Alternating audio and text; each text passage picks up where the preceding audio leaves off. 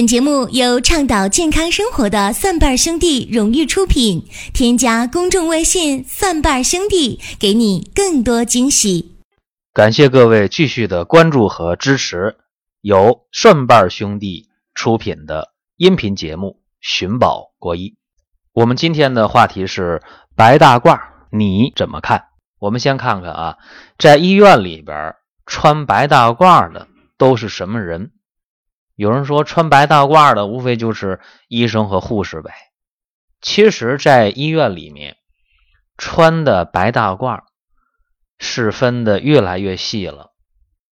医生和护士普遍穿白大褂，这个没什么可争论的。如果我们看儿科或者妇科，一般都穿粉颜色的、浅粉色的大褂。各位有这样的印象吗？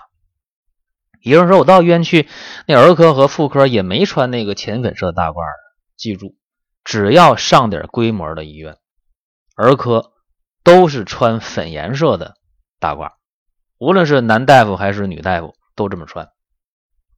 还有，在医院里面，手术室进手术室以后做手术的医生和护士，他们穿的这个手术衣往往是蓝色的或者绿颜色的。为什么要这么去区分衣服的颜色？还有，我们看到医院的检验科，还有药局或者是电检科，他们往往穿的是白大衣，但是白大衣的领是蓝颜色的。各位有这样的经历吧？那么我们就分析一下，为什么医院的医护人员他们的服装的颜色？不一样。首先，我们说儿科的粉颜色的衣服，粉大褂给孩子一种感觉比较母性化，比较有安全感。因为好多孩子一看见白大褂的不行 就哭了，怕扎针。所以儿科包括妇科都用粉颜色的大褂，是给病人一种温馨的感觉。手术室里面。穿蓝颜色和绿颜色的手术服，目的是什么？是让接受手术的人、病人和家属有一种宁静的、安心的感觉。看到蓝颜色和绿颜色，宁静安心，不至于看到白颜色那么紧张。再有，医院的药局、中药局、西药局，包括医院的 X 线、CT。磁共振、肠镜、胃镜、心电图、B 超、脑电图等等这些检验科室，往往都穿白大褂，但是领是蓝颜色的。为什么？因为他们从事的更多的类似于技术工种，类似于蓝领的工作，所以白大褂上带蓝领。刚才讲这么多是医院的服饰啊，基本的划分方法，当然还有细分的，比方说护士的护士帽上面带不带一个蓝杠，还有医生的口袋啊，白大褂的口袋上有没有蓝杠？一般有蓝杠的，口袋上有蓝杠的，往往是科主任；护士帽上带蓝杠的，往往是护士长，这都是有等级、有标志的。另外，很多综合性的三甲医院都引入了物业进行服务，物业公司来了。那物业公司来的时候干什么呢？一个是医院的保安，一个是医院的保洁，还有一个是医院的导诊。所以，大型的医院今天还要认真的看导诊的服饰和保洁的服饰。保洁和导诊的服饰，这个能看出来啊，一般。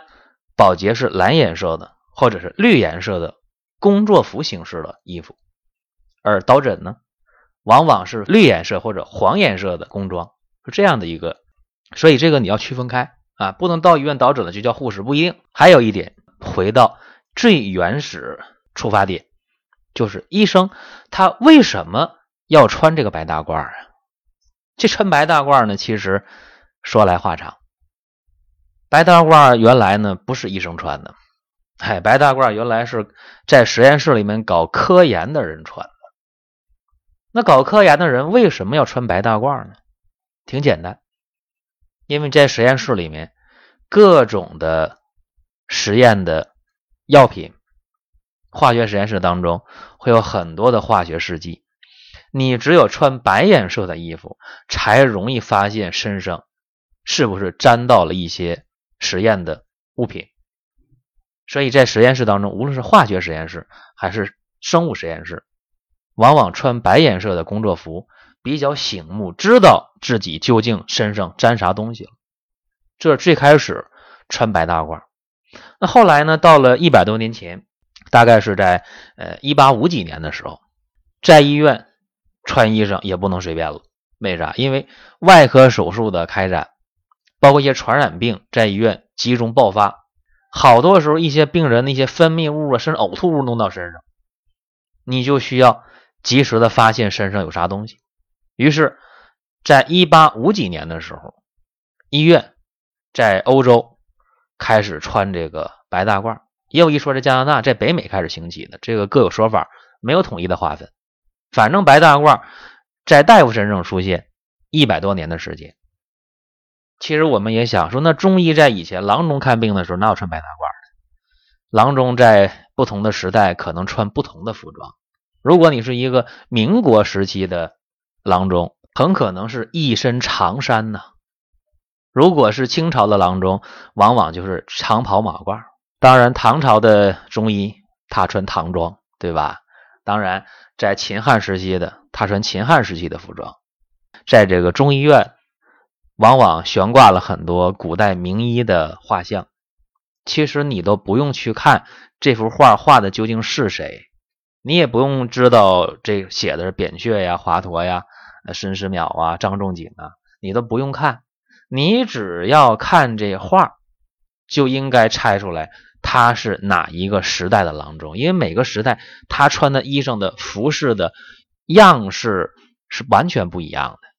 今天。中医在医院当中被完全西化了，也穿白大褂，但是这白大褂它有一些麻烦事儿，大家得知道。比方说，有很多的高血压的病人，平时在家里边量的血压呢是高了一点，但不是很严重。但是，一到医院去复查，一到医院去做个什么检查，开个药啥的，一量血压准比家里量那个数要高。原因很简单，就是一看到大夫穿那白大褂，或者一到医院闻到那消毒水的味儿，他心里边就紧张，心就嘣嘣嘣嘣的跳，然后交感神经就兴奋，交感神经一兴奋了，血管上的平滑肌就收缩，血管平滑肌收缩了，血管变细，血管里的血液压力一下升高了，所以血压噌上来了，这就是。临床当中，我们经常遇到的白大褂高血压，白大褂高血压，一个是有高血压到医院了，血压更高；还有一种是平时根本没有高血压。今年的征兵工作，在医院体检我参加的时候，当时就遇到了几个这样的人啊，几个小伙子都是平时血压都不高啊，挺健康的小伙子，结果体检的大厅里边坐了二十多个大夫，都穿白大褂。然后这些年轻人过来一量血压，体检那几天好几百人，结果就有那五六个一量血压就高，一量血压就高。一问平时怎么样？平时没事啊。然后赶紧安排说休息一下，别在这个房间里量血压，给他们一个参军入伍穿军装的机会，休息一会儿到隔壁再量血压。安排两个护士不穿白大褂，哎，一量血压没事了，这就是。白大褂高血压，他紧张啊！本来这个参军入伍的时候，体检就是脱的光溜溜的，然后还怀揣着一个军营梦想，然后还怕体检不上，然后肯定紧张啊！一紧张的话，血压就高了。所以你看，这白大褂穿上之后了，它有副作用，对于高血压人相当相当的是一个副作用。还有穿上白大褂了，儿科的大夫就没法干。记得我若干年前。在儿科实习的时候，那时候穿白大褂实习，因为没有粉色大褂嘛。在儿科实习穿白大褂，结果经常遇到孩子进来之后了，看见实习生哇就哭了。为啥？那白大褂要不给扎针呢？害怕。所以这白大衣，其实我觉得在适当的情况下啊，呃，应该宽松一点，医院应该不要要求那么严。这白大褂的象征意义远远大于实际意义，是这样吧？你只要你穿任何的衣服，你只要挂上你的胸牌、胸卡，知道你是谁不就行了吗？知道你是大夫就可以了。你的诊室外边有照片、有简介，一进来是你就行了。干嘛非得穿白大褂呢？弄得血压升高，弄得小孩哇哇叫，这个其实真的没什么必要。象征性的东西无所谓。我们应该向心理医生去学习，在世界各地，心理医生他们往往给病人进行治疗的时候是不穿白大褂的。你想，本来有心理疾病，要么是神经衰弱，要么焦虑，要么紧张，要么失眠，要么抑郁，要么狂躁，本身他就有心理疾病。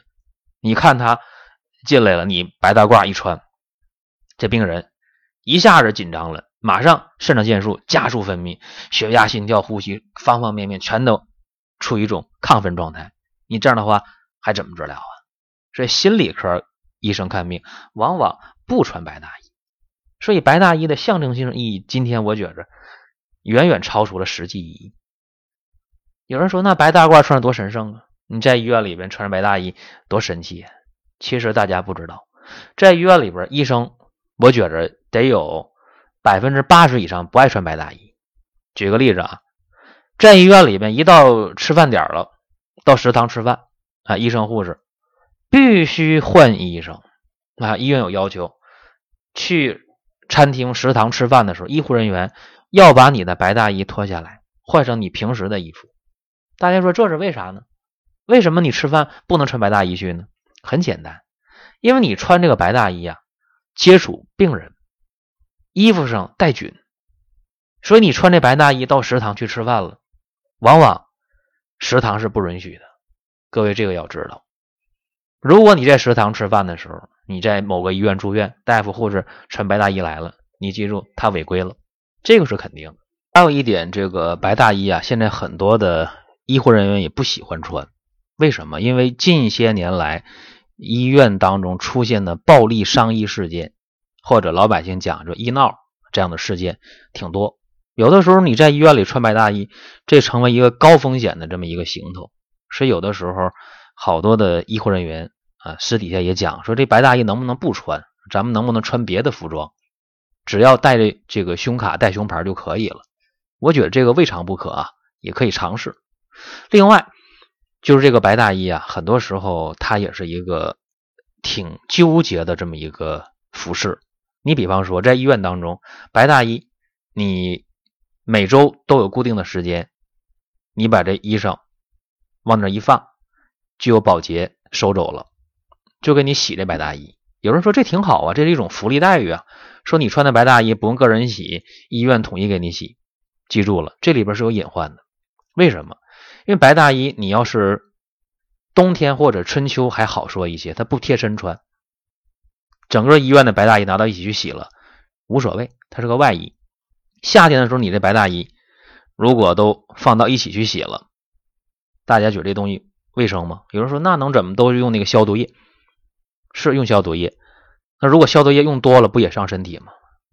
更何况现在很多医院，它的医护人员的白大衣，包括裤子，包括病人的床单。往往都是混洗的，都外包出去了，这个东西就更不卫生了。所以有一些医生和护士现在呀，开始逐渐的认识到这个事儿了，开始个人洗个人的白大衣了。你看这白大衣讲到这儿，大家说这东西还有那么神圣吗？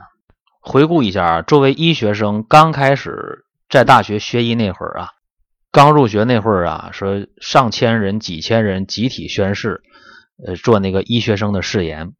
回头想想，其实真正从医的人不多，而且在从医之后，这个白大褂的情怀也开始逐渐的褪去。